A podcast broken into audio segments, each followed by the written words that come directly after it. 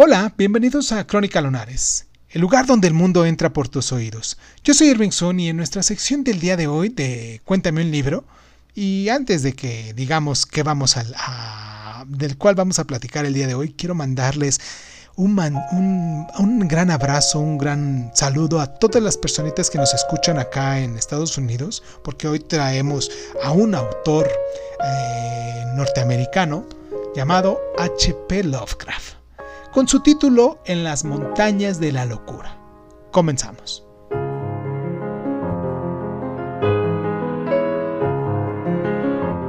La novela más efectiva de Lovecraft empieza como un relato de exploración a la vanguardia de la ciencia,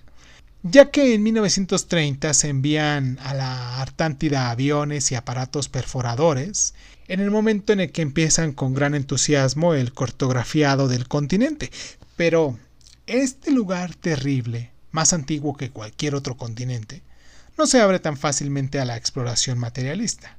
Muy pronto se evidencia una historia completamente nueva del mundo, que socava las opiniones antes sustentadas sobre la ciencia y la naturaleza, una visión que contiene vastas ciudades enterradas bajo el hielo y a los formidables y espantosos supervivientes de su apogeo. La narración en primera persona, clara y eficaz de Dyer, el geólogo, nos explica pacientemente y didácticamente las maravillas de la nueva tecnología. Solo cuando el primer grupo de exploración, aislado por una tormenta, empieza a transmitir por radio los muy inusuales hallazgos que han hecho en una caverna subterránea, empiezan a aclararse los acontecimientos. A partir de entonces, Dyer y su compañero, el estudiante Zamford, caen en una espiral descendiente de descubrimientos que atacan todas las ideas del tiempo, espacio y vida que hasta que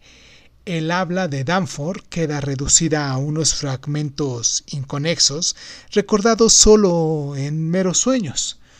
Profundamente influido por Poe, el horror de Lovecraft tiende a ser implícito y fuera del escenario, pero Así ahonda eficazmente el abundante horror filosófico que sienten los protagonistas. Esta interesante mezcla de horror gótico y escenarios en un mundo perdido dentro de una estructura de género moderno puede redescubrirse en muchas narraciones contemporáneas, en especial películas.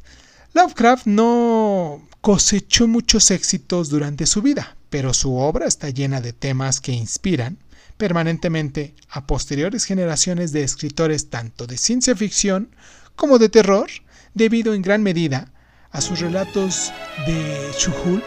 entre ellos el famoso Necronomicon, donde Lovecraft es hoy objeto de un importante culto.